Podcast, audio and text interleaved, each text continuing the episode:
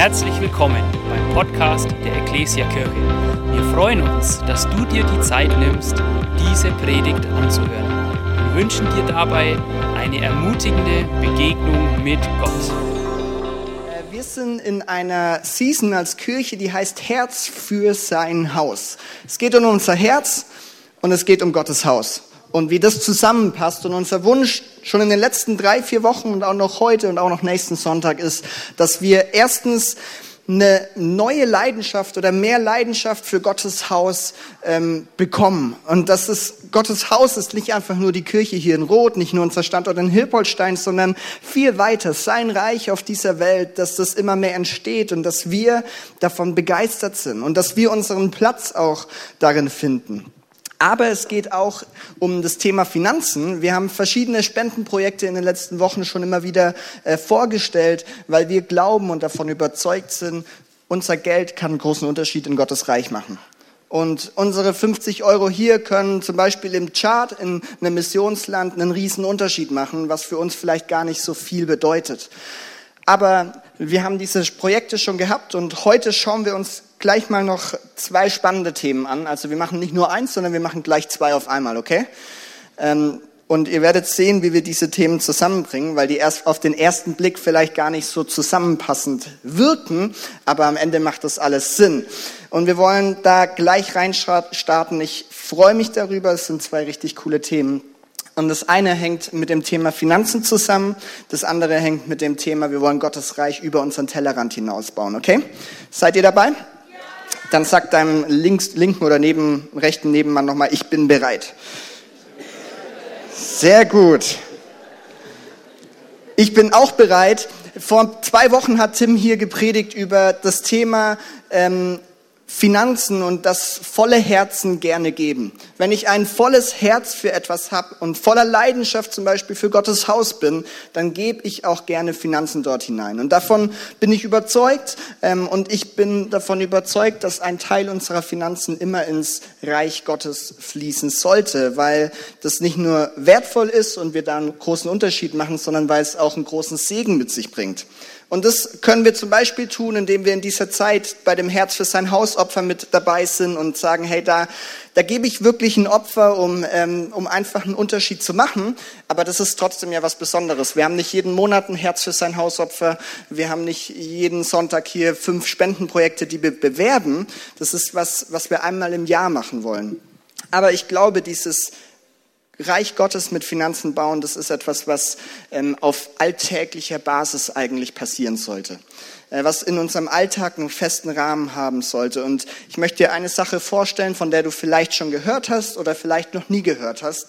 Und wir wollen uns die ersten 15 Minuten nehmen, um darüber zu sprechen, weil wir überzeugt sind, dass das eine gute Sache ist. Und ich spreche von dem Prinzip des Zehnten. Das Prinzip des Zehnten und bei dir kommen bestimmt sofort Gedanken, du weißt voll, was damit gemeint ist, du findest es gut, du findest es schlecht, du hast gar keine Ahnung, was das Prinzip des Zehnten ist. Wir werden das gleich herausfinden. Im groben gesagt geht es darum, dass wir glauben, der zehnte Teil von dem Geld, das wir bekommen, wollen wir in das Reich Gottes geben. Und das mag erstmal verrückt klingen und äh, ähm, ja, irgendwie herausfordernd. Ich möchte mal ein Bild mitgeben, dass das ein bisschen besser darstellen kann oder das mir immer wieder hilft, den Zehnten besser zu verstehen. Und ich habe hier Sachen aus unserer Küche mitgebracht. Und zwar seht ihr hier eine schöne Auflaufform. Leider ist da nicht wirklich was drin, aber ich habe zumindest mal so Lasagnenblätter mitgebracht und ein bisschen gehackte Tomaten, was man halt so braucht. Wenn man zum Beispiel eine Lasagne machen will. Und wer mag hier Lasagne? Schon, oder? Das ist ein richtig gutes Essen. Stell dir mal vor, du bist krank und du hast eine richtig fette Erkältung und du liegst zu Hause und du kannst dich eigentlich fast nicht bewegen, hast keine Lust zu kochen, kannst irgendwie gar nichts machen, alles ist zu viel. Und irgendwann kriegt es ein Nachbar von dir mit, ein netter Nachbar, der vielleicht im Haus nebenan oder in der Wohnung drunter oder drüber wohnt und er kriegt mit, boah, Joni ist krank, ich mache ihm eine Freude und er klingelt bei dir und er steht mit so einer Auflaufform da und es ist eine richtig leckere, frisch gebackene Lasagne drin. Schön, oder? Das ist ein Traum. Und er sagt dir, hey, ich habe mitgekriegt, du bist krank.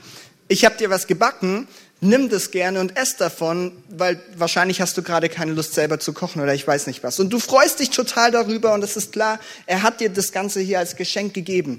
Du darfst es essen und so eine Auflaufform ist ganz groß. Du wirst es wahrscheinlich nicht auf einmal alles essen können. Du darfst sogar die Reste behalten, ja, kannst es in deine Lieblingstupperwarenform tun, in deinen Kühlschrank stellen und kannst sogar noch den nächsten Tag davon essen. Wir haben neulich Kürbislasagne gemacht und Resi ist einen Tag später eine Woche nach Frankfurt gefahren und dann hatte ich so eine riesen Kürbislasagne da. Ich habe vier Tage davon gegessen. Ein Traum, oder? Irgendwann, irgendwann nicht mehr. Aber es ist schön. Du freust dich darüber und du weißt, das ist, das ist geschenkt. Aber eine Sache weißt du auch. Eine Sache, die du nie machen würdest. Du würdest nicht diese Lasagne annehmen und die essen und die Reste die nächsten Tage essen und dann denkst du dir, coole Auflaufform, jetzt habe ich eine Auflaufform mehr, die behalte ich jetzt. Wenn du das machen würdest, dann wäre das ziemlich unverschämt. Und dein Nachbar würde sich nicht drüber freuen, sondern es ist klar, dass die Auflaufform am Ende wieder zurück zu dem Nachbarn geht, der dieses ganze Geschenk gemacht hat, oder? Ja, sehr gut. Amen. Und das finde ich ist ein richtig gutes Bild für den Zehnten. Warum?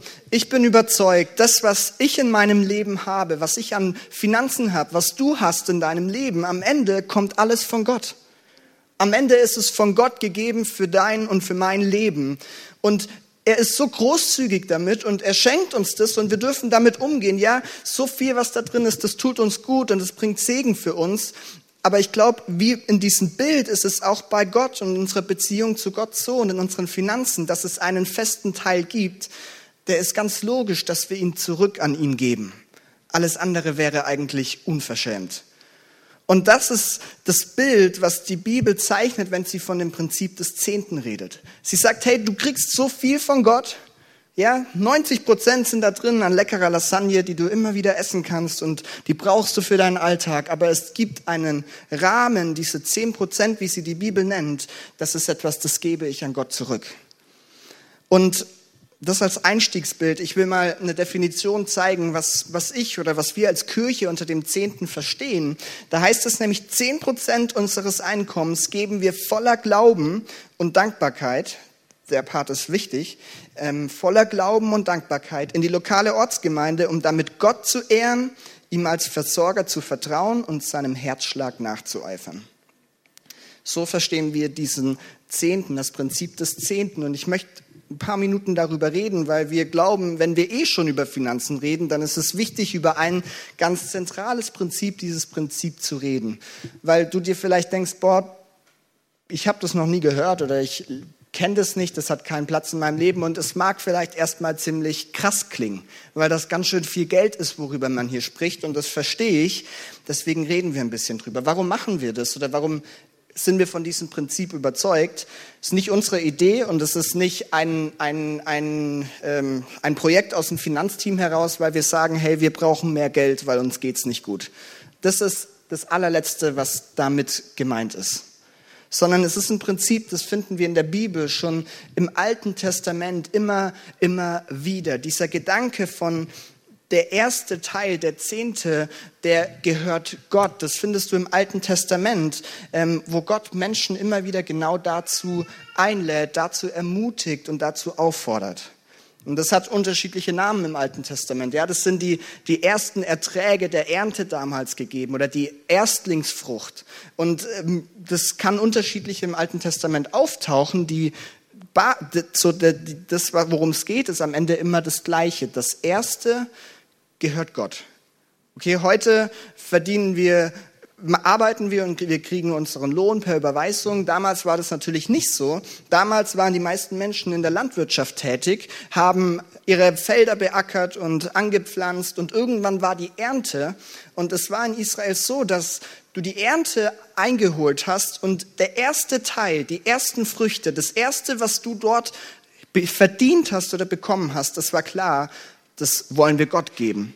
Damit ehren wir ihn. Damit sagen wir, dass wir ihm ehren, dass wir ihm vertrauen und dass wir sein Reich mitbauen wollen. Und dieses Prinzip findest du im Alten Testament, aber ich glaube, es ist nicht einfach nur ein Prinzip, das vor tausenden Jahren irgendwie mal relevant war, sondern ich glaube, es ist ein zeitloses Prinzip. Ich glaube, dass das Prinzip auch heute noch wertvoll ist und dass es vor allem einen Segen mit sich bringt, wenn wir dieses Prinzip in unserem Leben haben. Weil am Ende geht es dabei nicht nur um Geld oder das Prinzip, dann wäre es zu klein gefasst. Am Ende ist das ein Prinzip, das sagt zuallererst Gott. Gott an erster Stelle, unter anderem in den Finanzen. Zuallererst Gott-Prinzip und ich glaube, das gilt heute noch. Wenn ich dieses Prinzip lebe, dann sage ich damit, hey, ich erkenne zuallererst Gott an. Ich setze ihn in meinem Leben an die erste Stelle und ich vertraue, dass er mich versorgt. Ich trau, vertraue, dass er sich um den Rest kümmern wird, dass er es gut meint. Und das ist ein springender Punkt bei diesem Prinzip. Und grundsätzlich beim Thema Finanzen, wenn es dabei um, um Gottes Reich geht, wir brauchen Vertrauen. Weil der Zehnte zum Beispiel, so leben wir das, äh, bedeutet bei uns, dass wir jeden Monat einen Dauerauftrag, oder wir haben einen Dauerauftrag, wo jeden Monat am Anfang unser Zehnter direkt weggeht. Und das braucht Vertrauen. Weil das machst du, bevor deine ganzen Rechnungen äh, bezahlt werden oder überhaupt in deinem Briefkasten landen. Das machst du, bevor deine ganzen monatlichen äh, Kosten irgendwie abgebucht werden. Und das braucht ganz schön viel Vertrauen, weil ich gebe, bevor ich überhaupt weiß, ob es am Ende reicht. Klingt verrückt, ne? Und genau das ist Gottvertrauen. Dass ich vertraue und glaube, dass er versorgen wird. Und wenn ich ihm jetzt gebe, dann wird er Segen dafür geben, wie auch immer die Versorgung und der Segen aussehen mag. Und das ist der springende Punkt. Es geht mir dabei am Ende, wenn ich auch heute Morgen hier darüber rede, nicht darum, einfach um Geld zu sprechen. Und ich will nicht als Pastor hier stehen und sagen, ich will dein Geld, wir wollen dein Geld, weil das ist das, was wir als allerletztes wollen sondern ich bin überzeugt, dieses Prinzip, wenn ich es in meinem Leben ähm, platziere, dann ist es etwas, das mir gut tun wird. Etwas, das in meinem Leben Segen bringen wird. Das erlebe ich selber. Der Zehnte ist etwas, was ich äh, vor einigen Jahren angefangen habe zu leben und ich merke, es bringt Segen da, wo ich unterwegs bin. Und es liegt nicht einfach nur darum, dass ich eine gewisse Summe Geld gebe, sondern weil ich zuallererst Gott lebe, weil ich Gott an erste Stelle setze. Und vielleicht denkst du dir, ja, okay, schönes Prinzip, das man im Alten Testament sieht und ähm, Landwirtschaft und die ersten Früchte, das gilt doch heute gar nicht mehr. So, das ist doch veraltet und heute können, heute haben wir Jesus, heute ist doch alles besser und anders und wir müssen das nicht mehr so leben. Ich glaube nicht. Ich glaube, es ist ein zeitloses Prinzip. Warum? Zum einen, zuallererst Gott gilt nicht nur im Alten Testament, sondern auch im Neuen Testament. Das ist etwas, was immer gilt. Ja? In Matthäus 6,33 heißt es, trachtet zuerst nach dem Reich Gottes. Und das gilt nicht einfach nur für meinen Sonntagmorgen von 10.30 bis 12 Uhr, sondern das soll für mein ganzes Leben gelten. Für jeden Bereich in meinem Leben, für meine Ehe, für meine Familienbeziehungen, für freundschaftliche Beziehungen, für die Gemeinde, für meine Finanzen, für meine äh, Zeit, die ich in meinem Alltag habe. Trachtet zuerst nach dem Reich Gottes. Warum? Weil es Segen bringt. Und ich glaube, dieses Prinzip und dieser Gedanke im Finanzbereich, Gott an erster Stelle zu setzen, gilt auch heute. Und ich will dir gleich noch eine Bibelstelle zeigen, weil vielleicht sagst du, ja, Jesus ist gekommen, die ganzen Sachen zählen so nicht mehr. Ich habe mal eine Bibelstelle aus Matthäus 23 dabei, da spricht Jesus mit den äh, Schriftgelehrten und mit den Pharisäern. Das waren damals die Leute, die haben die Gebote eingehalten, wie sie kein anderer eingehalten hat. Sie haben sich an den Gesetzen aus dem Alten Testament gehalten und sie waren da richtig starr und eng und sie haben das so gelebt, wie es da stand. Und wir haben eine Situation hier, wo Jesus genau mit diesen Menschen redet. Matthäus 23, Vers 23, da sagt er nämlich, wehe euch, ihr Schriftgelehrten und Pharisäern, ihr Heuchler. Ihr gebt den zehnten Teil von Kräutern wie Minze, Dill und Kümmel wir merken, da waren es keine Finanzen, aber es ist genau dieser zehnte Teil, der zehnte. Ihr gebt es und lasst dabei die viel wichtigeren Forderungen des Gesetzes außer Acht. Gerechtigkeit, Barmherzigkeit und Treue. Und du denkst dir, hier ist doch der Beweis, dass der Zehnte nicht mehr so wichtig ist. Jesus sagt, hey, ja, ihr gebt den Zehnten, ihr seid da in diesem Gesetz gefangen, aber das, was viel wichtiger ist, von Barmherzigkeit und Gerechtigkeit und Treue und in Liebe unterwegs zu sein und zu beten, das vernachlässigt ihr, ähm, wobei das doch viel wichtiger wäre. Wenn der Vers so enden würde, dann wäre das vielleicht so, aber der letzte Teil, den Jesus dann sagt, ist folgendes. Diese Forderungen, also Gerechtigkeit, Barmherzigkeit und Treue, dieses solltet ihr erfüllen und das andere, den Zehnten, nicht außer Acht lassen. Und ich glaube, wir Menschen sind, es liegt oft in unserer Natur, dass wir ganz schnell ein Entweder-Oder machen. Und wir sagen, früher war es so, die mussten das so machen und das hat Gott denen gesagt, aber jetzt ist Jesus da, jetzt ist alles voller Liebe, jetzt zählt es nicht mehr. Was Jesus hier macht, ist, hey, ihr macht das eine nicht, da wünsche ich mir mehr, aber das heißt nicht, dass das andere aufgehoben wird, sondern es ist beides wichtig. Dieses Prinzip von dem Zehnten ist Jesus auch hier noch wichtig, aber er sagt natürlich, ist das nicht alles. Nur weil ich meinen Zehnten gebe, heißt das nicht, dass ich ein Leben führe, das Gott äh, zu 100 Prozent gefällt, sondern äh, es gibt natürlich andere Sachen und das ist uns natürlich auch klar. Und es geht uns nicht nur um Geld, aber wir glauben eben, es ist eine Sache, die wir auch nicht außer Acht lassen sollten, so wie es Jesus hier sagt. Dieses Prinzip, und ich weiß, es lässt sich leicht darüber reden, und die Praxis ist anders. Die Praxis ist vielleicht herausfordernder. Ähm, und das, da weiß ich, hat jeder seine eigenen Lebenssituationen und seine eigenen Umstände. Für den einen ist das ein einfaches Thema, weil man vielleicht so aufgewachsen ist. Für jemand anderen ist das ein herausforderndes Thema, weil man das das erste Mal hört und fragt, wie, sich das, wie das überhaupt gehen soll. Es ist nicht leicht, aber ich glaube, es ist eine Sache, die sich lohnt, weil darauf Segen liegt. Und mir hilft eben dieser Gedanke von, am Ende hat mir Gott alles gegeben. Und es geht nicht darum, dass ich was abgebe von meinen Sachen, sondern ich gebe einen kleinen Teil von dem zurück, was Gott mir eigentlich sowieso gegeben hat. Ich habe letzten Sonntag in Hilpoltstein äh, mit jemandem darüber gesprochen, weil wir auch das Thema hatten. Ähm, da, sie hat mir sogar gesagt, ich habe es nicht mehr nachgeforscht, aber sie hat gemeint, im Judentum ist es so, dass die Leute nicht nur 10 Prozent geben, sondern insgesamt 30 Prozent in verschiedene Bereiche, in soziale Hilfe, Zehnte in, den, in die Synagoge und noch irgendwas denke ich mir, ein Zehnter ist ja dann viel entspannter als 30 Prozent, oder? Aber darum geht's nicht, sondern es ist diese Haltung von, Gott hat mir etwas gegeben und ich gebe es zurück, ich gebe es nicht ab. Ich gebe es ihm zurück, weil er es verdient und weil ich ihm diesen ersten Platz einräumen will und weil ich ihm zeige, ich vertraue und ich vertraue und gebe und warte auf den Segen, den du geben willst und den du darauf verheißen hast. Und am Ende sind es zehn Prozent, die ich Gott gebe und 90 Prozent, die er mir anvertraut, dass ich damit gut umgehen kann. 90 Prozent, die, die mir zur Verfügung stehen, mit denen ich umgehen kann, die ich gut verwalten darf und verwa verwalten soll. Und ich glaube, ein wichtiger Punkt bei diesem Prinzip des Zehnten ist folgendes, dass es nicht darum geht, der Zehnte ist so das Minimum, das muss ich geben und dann ist alles in Ordnung. Ich glaube, wenn dieses Prinzip zu einer zu einer Gesetzmäßigkeit von wird, ich gebe 10 Prozent und alles andere ist voll egal, dann haben wir nicht verstanden, worum es ihm geht. Weil die 10 Prozent, sagt er, ja, die gehen immer an, an, in sein Reich, aber die 90 Prozent, mit denen dürfen wir trotzdem gut umgehen. Mit den 90 Prozent heißt es, heißt es nicht, dass ich einfach nur alles kaufe und äh, mir baue, was mir vielleicht schön und lieb ist, sondern ich darf mit diesen 90 Prozent auch großzügig umgehen.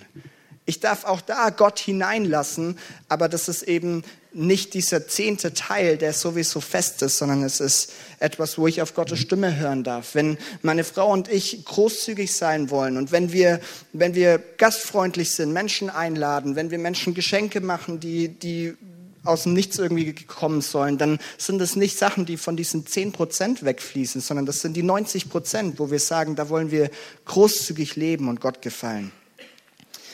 Ich habe vorher in dieser Definition gesagt, ähm, dass wir dass es eben zehn Prozent sind, die wir im Glauben und in Dankbarkeit geben.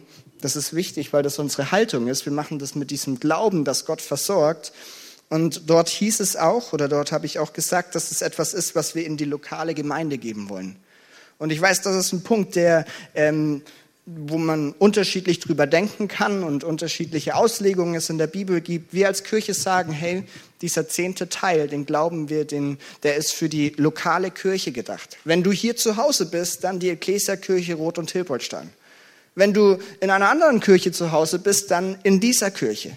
Wenn du in der Ecclesia Buxtehude zu Hause bist, dann in der Ecclesia Buxtehude und so weiter und so fort. Wenn du hier nicht zu Hause bist, dann ist das sowieso erstmal nicht für dich wichtig. Aber wir glauben das. Warum? Weil wir zum Beispiel im Alten Testament ähm, Texte sehen, wo darüber gesprochen wird, wo gehen diese ersten Erträge, wo geht der Zehnte hin? In 2. Mose heißt es zum Beispiel, bringt das Beste vom ersten Ertrag eurer Felder, das ist genau dieser Zehnte, als Gabe in mein Heiligtum. Und sein Heiligtum ist der Ort gewesen, der Tempel, wo, wo Gott zu Hause war, wo die Menschen zusammengekommen sind, wo sie ihre Opfer gebracht haben, wo sie gemeinsam Lobpreis gemacht haben, was für uns heute die Kirche vor Ort bedeutet, wo wir gemeinsam zusammenkommen, um ihn zu suchen, wo er sagt, er ist mitten unter uns. Hey, das bedeutet das für uns im Neuen Testament. Und er sagt auch im Alten Testament, dass der Zehnte an die an den Stamm der Leviten geht. Und wenn du dich im Alten Testament ein bisschen auskennst, dann weißt du, der Stamm der Leviten sind am Ende die Priester, diejenigen, die im Tempel Vollzeit arbeiten. Die sind nicht in der Landwirtschaft unterwegs, die, die können nicht ihre, ihre Ernte reinbringen, sondern sie arbeiten im Tempel, dort, wo Gott zu Hause ist und sie dienen dort. Und dieser Satz oder diese, diese Aussage zeigt mir, dass der Zehnte auch dafür sorgt, dass das, was vor Ort in dem Tempel, im Heiligtum passiert, dass das vorangehen kann, dass es gesund wachsen kann, dass es bestehen kann. Und so sehen wir auch den Zehnten, dass es ein wichtiger Bestandteil ist, um Kirche zu bauen, weil wir dadurch als Kirche hier und in Hilpoltstein vorangehen können, uns weiterentwickeln können, wachsen können, neue Standorte planen können. Das hängt immer am Ende mit Finanzen zusammen und finanzieller Versorgung. Und da sind wir überzeugt, dass der Zehnte ein wichtiger Teil spielt. Und du könntest jetzt sagen, aber was ist mit Mission? Was ist mit Missionaren? Was ist mit christlichen Werken, die, die alle gute Arbeit machen, wovon wir überzeugt sind, aber die eben nicht lokale Kirche ist? Schwierige Sache, ne? Wie, wie funktioniert das? Und ich habe zwei Sachen. Das eine führt zu unserem nächsten Punkt und das andere noch zu dem hier. Ich habe vorher gesagt, 10 Prozent wollen wir Gott geben. 90 Prozent sind zu meinem, kann ich frei entscheiden, wie ich damit umgehe. Hey, ich möchte mit meinen 90 Prozent großzügig umgehen. Ich kann auch meine 90 Prozent nutzen, um Mission, Mission zu unterstützen, um andere Gemeindegründungen zu unterstützen. Das ist, was wir in unserem Alltag machen, weil wir glauben, wir wollen den Zehnten zurück in sein Reich, in die lokale Kirche geben, aber wir wollen auch die 90 Prozent nutzen, so wie es möglich ist, um sein Reich mit voranzubringen. Und das andere, wo wir zum nächsten Punkt kommen, ist folgendes. Wir als Kirche, wir geben auch unseren Zehnten. So, wir haben logischerweise jedes Jahr aufs Neue ein Budget, mit dem wir arbeiten und mit dem wir versuchen, alles irgendwie gut hinzukriegen und in Gottes Willen einfach seine Kirche zu bauen. Und wir planen jedes Jahr am Anfang unserem Zehnten zehn Prozent ein. Und die gehen nicht nach Rot, nicht nach Hilpoltstein, sondern die gehen in die Mission die gehen in Werke zu Missionaren, wo wir sagen, hey, die wollen wir unterstützen. Und die, die tragen wir auch mit unseren Finanzen. Das heißt, wir unterstützen und ich weiß, kenne viele Kirchen, die das so leben. Wir wollen als Kirchen auch mit unserem Zehnten die Mission unterstützen. Und wenn ich meinen Zehnten in die Kirche gebe, dann geht er automatisch auch an Missionare weiter, ja? Und damit kommen wir zum Thema zwei Weltmission. Zehnter und Weltmission, wie passt das zusammen? Ich habe gerade die Überleitung schon gemacht und ich möchte uns noch einen kurzen Moment nehmen, um über dieses Thema zu reden. Weil auf der einen Seite bauen wir Reich Gottes, und darüber reden wir in, in dieser Serie, bauen wir das mit Finanzen. Und wir wollen Reich Gottes auch über unseren Tellerrand hinausbauen.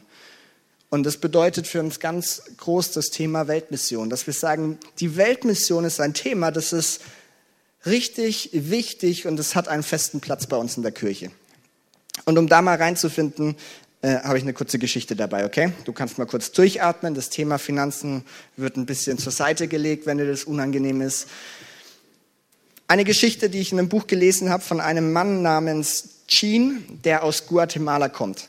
Und ich habe das in einem Buch gelesen und da wird von diesem Mann geschrieben, wie er in Guatemala an, in, in seinem Ort, wo er gelebt hat, an einer sehr belebten Spra äh, Straße gelebt hat. Und er hat immer dort gerne die Menschen beobachtet, die vorbeigelaufen sind. Und eines Tages fallen ihm zwei Personen auf, und zwar eine Frau mit ihrer 14-, 15-jährigen Tochter.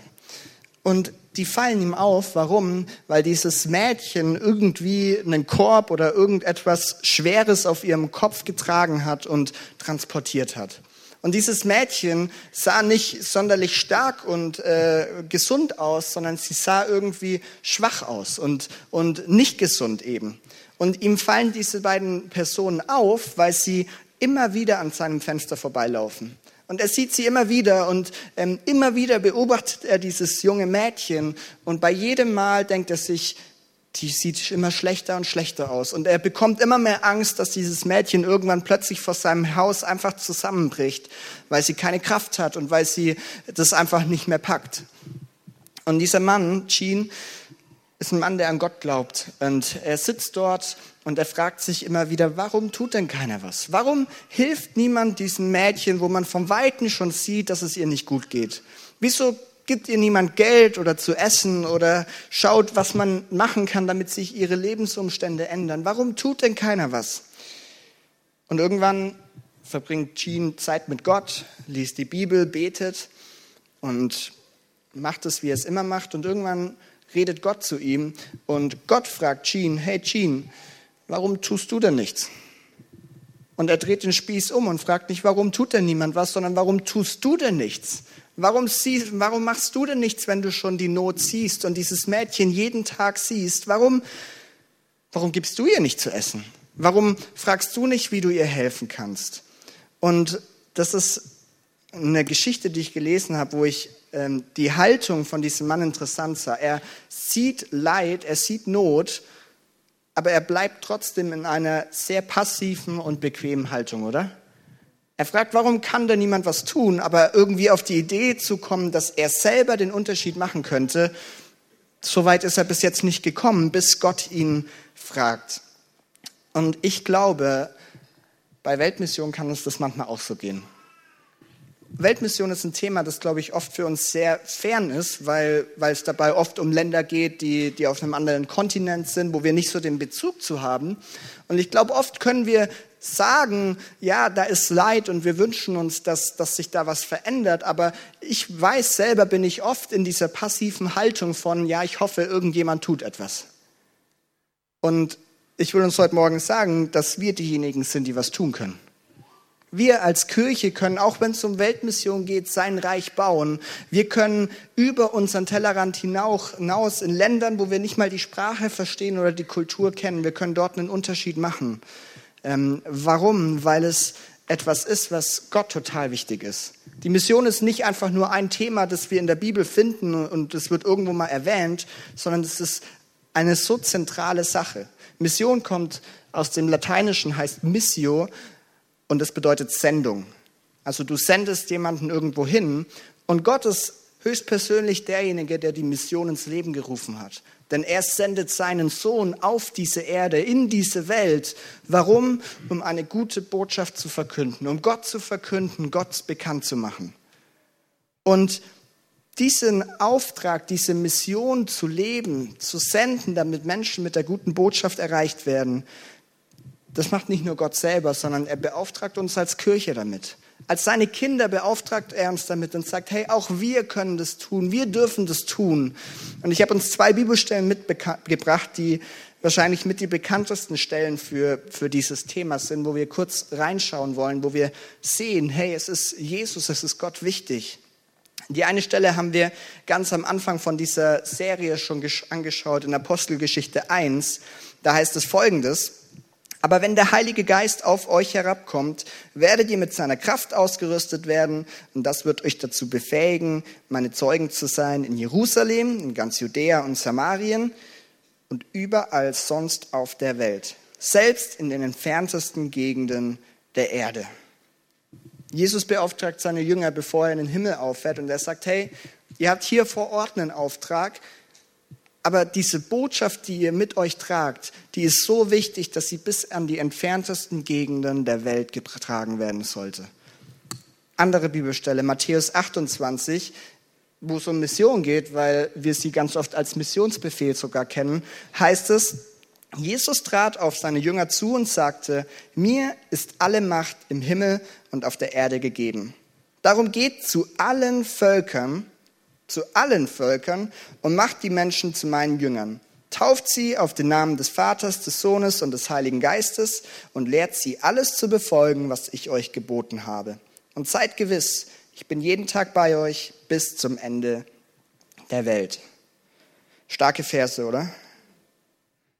Und dieser Auftrag von Gottes Botschaft verkünden, da wo wir sind und weit darüber hinaus, der wird so klar und so deutlich. Was schön ist, ist, dass das etwas ist, was wir nicht alleine machen müssen. Und wir nicht alleine auf dieser Mission unterwegs sind, sondern dass Gott sagt, hey, er wird mit uns sein. In beiden Stellen kommt durch, dass, dass wir dies, diese ganze Mission nicht aus eigener Kraft heraus tun können. Der Apostelgeschichte wird der Heilige Geist gegeben, damit wir das tun können. Und hier sagt Jesus selber am Anfang, oder hier, hier nimmt er diesen Auftrag in eine Klammer und er sagt am Anfang, hey, mir, also Jesus ist alle Macht gegeben.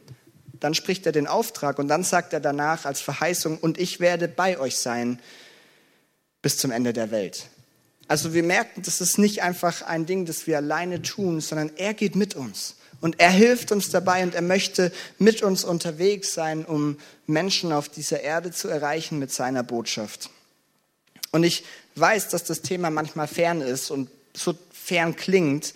Ich habe mir gedacht, ich gebe uns einen kleinen Einblick, ähm, warum dieses Thema so wichtig, auch für uns als Kirche hier in Rot, mitten in Franken, in einem kleinen Ort, warum Weltvision trotzdem für uns wichtig ist. Es gibt auf dieser Erde gerade drei Milliarden, kannst mal überlegen, wie viele Nullen, drei Milliarden Menschen, die keinen Zugang zum Evangelium haben. Das ist eine riesige Zahl.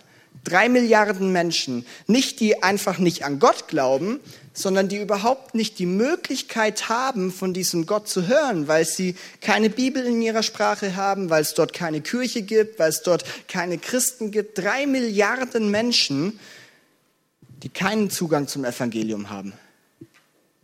Und wenn ich diese Zahl höre, dann frage ich mich, okay, was können wir tun, damit wir da einen Unterschied machen? Was können wir tun, um diese Zahl runterzubringen? Weil das sind so viele Menschen, die noch nie in ihrem Leben von Jesus Christus gehört haben, noch nie gehört haben, dass es da einen Gott gibt, der seinen Sohn auf diese Erde gesandt hat, um Hoffnung zu bringen, um Rettung zu bringen, um eine Perspektive der Ewigkeit zu bringen. So viele Menschen, die das noch nie gehört haben und Weltmission hat genau das zum Ziel, diese Zahl nach unten zu bringen dass Menschen von Jesus hören können. Es gibt auf der Welt 7000 Volksgruppen, in denen es keine Kirche gibt des christlichen Glaubens. Nicht 7000 Orte, sondern Volksgruppen. Eigene Kulturen, eigene Sprachen, alles ganz eigen, was für uns oft fremd ist. Und dort gibt es keine Kirche. Wer ändert das? Warum tut denn niemand was?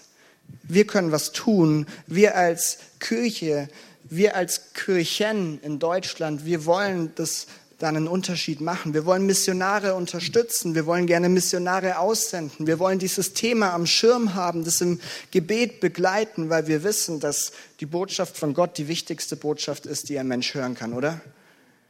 Amen. Weil es so ein fernes Thema ist, ähm, will ich dir einmal sagen, hey, uns als Kirche ist das Thema wichtig, deswegen unterstützen wir zum Beispiel viele Missionare. Ich habe ein Bild, glaube ich, dabei, das sind alle Missionare drauf. Ich weiß nicht, ob ihr sie erkennen könnt. Ähm, Missionare in Costa Rica, im Tschad, in Kamerun, in Uganda, in, ähm, auf Madagaskar und auf den Philippinen. Das sind alles Menschen, die du vielleicht noch nie gehört oder gesehen hast, aber du und ich, wir als Kirche, wir unterstützen sie indem wir für sie beten und indem wir sie finanziell unterstützen. Das sind viele Missionare, die von Liebe in Aktion ausgesandt sind, ein Missionswerk von unserem Verband, das wir mit unterstützen. Und ähm, die Franks, die haben wir selber als Kirche ausgesandt nach Madagaskar. Hey, das sind Menschen, die vor Ort einen Unterschied machen. Und die Gefahr ist immer, sich zurückzulehnen und zu sagen, okay, die sind doch dort in Madagaskar, die machen das schon. Wir haben trotzdem einen Part, den wir mittragen dürfen, auch wenn das nicht bedeutet, dass wir vor Ort sind. aber wir können beten und wir können noch mehr tun. Und das will ich dir am Ende vier kurze Punkte mitgeben, wirklich kurz, also ich sage nicht viel dazu. Vier Punkte, wie wir im Thema Weltmission einen Unterschied machen können, wie wir uns die Frage stellen können, hey, was können wir denn tun, um diese Zahl zu verändern, um die gute Botschaft von Jesus, die Rettung bringt, in diese Welt hinauszutragen, um zu allen Völkern hinzugehen. Weil natürlich ist klar, wir als Kirche, wir können nicht alle Völker erreichen alleine. Aber wenn jede Kirche diese Einstellung hat, dann können wir einen großen Unterschied machen. Vier Punkte. Das erste ist ganz einfach. Wir wollen und wir können beten. Wir können das Ganze im Gebet tragen und Gebet macht Unterschied, oder? Gebet verändert Situationen, davon sind wir überzeugt. Deswegen wollen wir Gottes Reich über unseren Tellerrand hinausbauen, auch im Gebet. Und das kannst du ganz einfach machen. Du hast gerade Namen gesehen und Bilder gesehen. Du kannst sagen, hey, diesen einen Missionar nehme ich und den möchte ich im Gebet mittragen gibt von den ganzen Missionaren Newsletter und Infos auf den verschiedenen Homepages, wenn dich das interessiert. Und du kannst sagen, hey, ich trage die mit, indem ich regelmäßig dafür bete. Oder für Projekte. Wir unterstützen das Foyer Betel Pia, wo im Chart Frauen, die normalerweise dort beschnitten werden, hinkommen, um davor zu fliehen. Und du kannst sagen, hey, ich bete für dieses Haus, für dieses Zentrum, dass dort wirklich Gottes Botschaft weitergetragen wird. Bete dafür. Das macht einen Unterschied. Zweitens, geben. Unser Geld kann dort einen riesigen Unterschied machen. Deswegen haben wir in der Herz für sein Haus Season auch ein Spendenprojekt, das speziell in die Mission geht, weil wir glauben, damit können wir dort Menschen erreichen und damit können wir Missionare unterstützen, die oft einfach auf unsere Gelder angewiesen sind. Ich kann geben in, zu Projekte, aber ich kann auch einzelne Missionare unterstützen, wie ich es auf dem Herzen habe, habe ich vorher schon was zu gesagt. Dritter Punkt, sind wirklich kurz, oder? Seid ihr noch da? Sehr gut. Beten, geben, drittens senden. Und das ist ein Punkt, der betrifft vielleicht nicht dich alleine, aber mir war, ich hatte es auf dem Herzen, diesen Punkt zu nennen, weil wir als Kirche, wir wollen eine sendende Kirche sein. Wir wollen gerne Menschen senden. Nicht unbedingt nur in die Weltmission, sondern überall hin. Manchmal ist es in Kirche so, dass du gerne die Menschen, die, ähm, die irgendwie voll involviert sind und richtig viel Leidenschaft haben, die willst du am liebsten selber behalten und sagen, die sollen nur hier bleiben, weil äh, tut ja uns am Ende gut, oder? Ich glaube, es tut weh, aber es ist eine richtig gute Haltung, wenn wir sagen, hey, wir sind sogar bereit, die Besten, in Anführungszeichen, gehen zu lassen, indem wir sie wohin senden. Zu sagen, hey, wenn da jemand ist, der bei uns voll involviert ist in Kirche, aber irgendwann hat er plötzlich den, den Ruf oder hat es auf dem Herzen, eine Kirche in Ostdeutschland zu gründen, dann wollen wir als Kirche sagen, ja, Hammer. Wir unterstützen dich und wir senden dich gerne, weil wir wissen, dass dadurch dein Gottes Reich gebaut wird, wie wir es selber vielleicht nie machen könnten wenn hier irgendjemand sitzt, der sagt, hey, ich habe es auf dem Herzen, Mission in Nigeria zu starten und ich hätte da auf dem Herzen gerne ein, keine Ahnung, Waisenhaus oder sowas zu starten, dann wollen wir als Kirche nicht sagen, ja, okay, schau halt mal, wie das geht und äh, kümmere dich drum, sondern wir wollen sagen, ja, Hammer, wir wollen mit an Bord sein, wir wollen dich gerne senden, weil wir wissen, es ist Teil von unserem Auftrag, oder? Wir wollen eine sendende Kirche sein. Und das hängt so halb mit dem letzten Punkt zusammen, vor dem du vielleicht Angst hast, und zwar beten, geben, senden und gehen. Irgendjemand Lust? Ich weiß, wahrscheinlich erstmal nicht, aber es ist eine realistische Möglichkeit. Und deswegen hatte ich von Anfang an von dieser Serie auf dem Herzen, über Mission zu reden und auch über den Punkt zu reden, dass manche Menschen vielleicht dazu gerufen sind, zu gehen in die Mission. Und ich habe mich gefragt, hey, wenn du bei uns in die Kirche gehst, wo wirst du dann vielleicht mal gefragt, dass, ob du vielleicht Missionar bist? Wahrscheinlich bis jetzt nirgends, oder?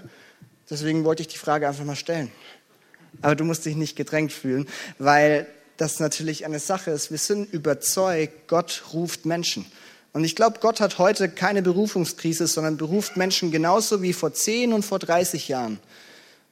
Und wir sitzen hier als eine Kirche und ich glaube, Gott hat ganz schön viel mit uns vor. Nicht nur im Thema Weltmission. Aber wir haben letzte Woche gehört, hey, jeder einzelne, der Teil von Kirche wird, ist ein lebendiger Stein, der von Gott gebraucht wird. Und Gott gebraucht Menschen, Gott gebraucht Menschen, um sein Reich zu bauen. Und für den einen oder anderen bedeutet es vielleicht auch die Mission. Familie Frank hat diesen Ruf auf ihrem Leben gespürt und sind bereit zu gehen. Und ich weiß, dass natürlich das eher die wenigeren Leute sind, die diesen Schritt gehen. Aber da mal, mal drüber nachzudenken und sich vielleicht zu fragen, ist doch ganz interessant. Und dieses Gehen kann auch ganz unterschiedlich aussehen. Ja, wir denken schnell an die Vollzeitmission und du reist aus und kommst nie wieder zurück, so ungefähr.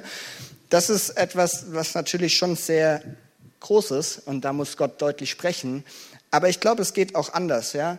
Ähm, Liebe in Aktion bietet jedes Jahr ein Go-Project an, wo du für zwei oder drei Monate mit einem Team in ein Missionsland gehen kannst, wo du über Mission lernst und wo du in Missionsländern bei Missionaren, zum Beispiel in Costa Rica, mit am Start bist und für eine gewisse Zeit einfach mit dabei sein kannst. Oder noch kürzer gefasst, einfach kurze Missionseinsätze von ein, zwei Wochen. Ja, ich weiß, wir haben bei uns in der Kirche ein paar Leute, die das schon gemacht haben. Und jeder, der das mal mitmacht, kommt danach zurück und hat ein ganz anderes Herz für Weltmission. Hat ein ganz anderes Herz für Menschen, die in Not sind, ein ganz anderes Herz für Menschen, die Gottes Nachricht brauchen.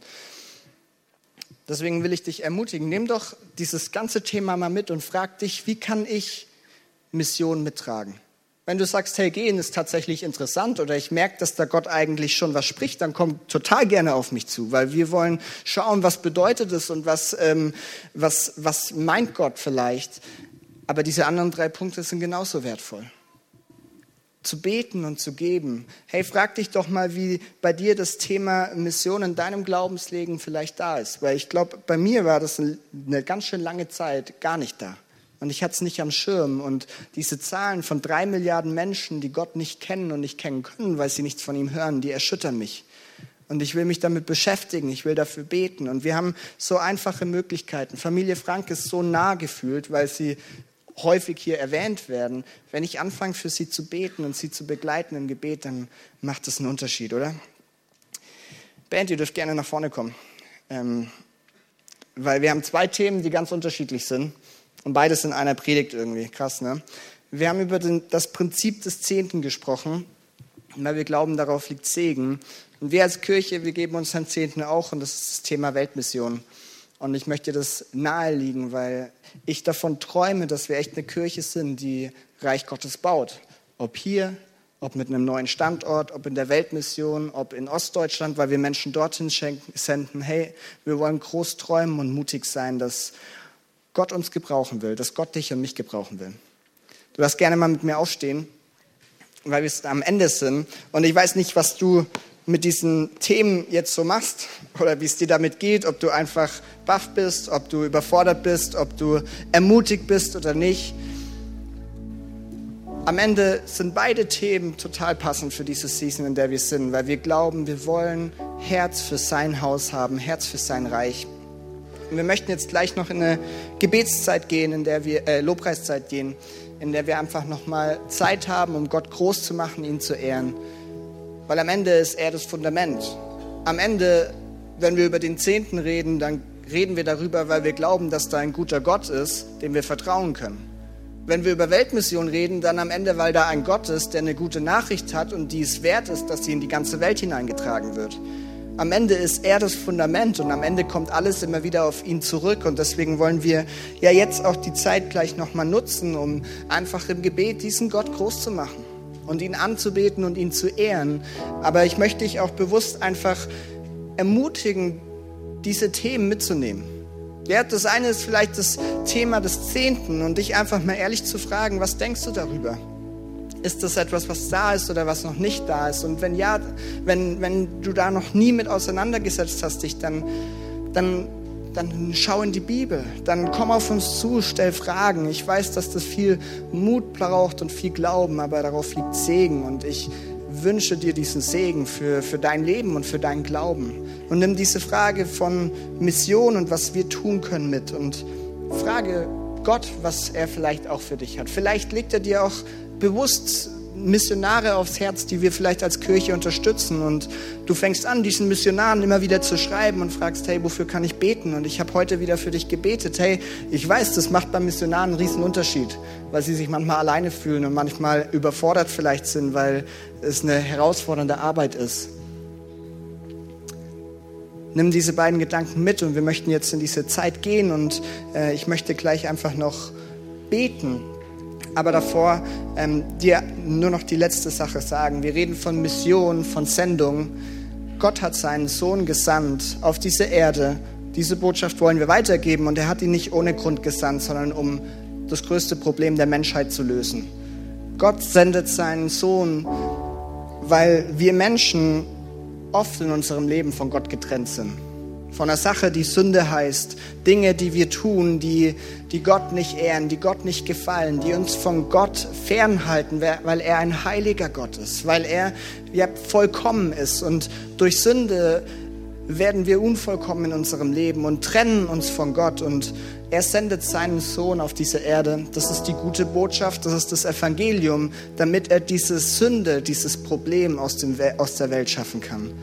Damit er die Trennung aufheben kann, weil er Vergebung für unsere Sünde bringt, für unsere Schuld, weil er uns ein neues Leben und eine neue Perspektive und eine neue Hoffnung schenkt. Und deswegen sind wir hier. Und ich will dich einfach ermutigen, wenn du heute Morgen hier bist und du hast, ähm, bist hier im Gottesdienst, aber du hast keine persönliche Beziehung zu Gott, weil du vielleicht noch nie dieses Geschenk, dass Jesus für uns gestorben ist, am Kreuz angenommen hast, dann möchte ich dich ermutigen, nimm dieses Geschenk heute an jetzt gleich, während ich bete, einfach, äh, wenn du im, im, mit, mit deinem Herzen einfach diese Entscheidung triffst, dann sag einfach zu Gott, ja Gott, ich möchte dich kennenlernen. Und dann möchte ich dich einladen, komm während dieser Zeit einfach zum Gebetsteam, das hier rechts steht und komm zu dem Team und sag ihnen einfach, dass du diese Entscheidung getroffen hast und sie werden mit dir beten. Sie werden vielleicht kurz mit dir reden, aber sie wollen vor allem für dich beten, dass du diese persönliche Beziehung zu Gott kennenlernen darfst und dort hineinkommst.